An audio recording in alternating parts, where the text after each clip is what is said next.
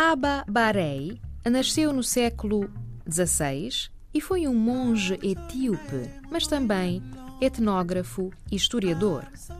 O seu trabalho intelectual marcou a época e ficou especialmente conhecido pela sua obra sobre o povo Oromo, intitulada História dos Gala e publicada em 1593. Aba Barei faleceu em data desconhecida.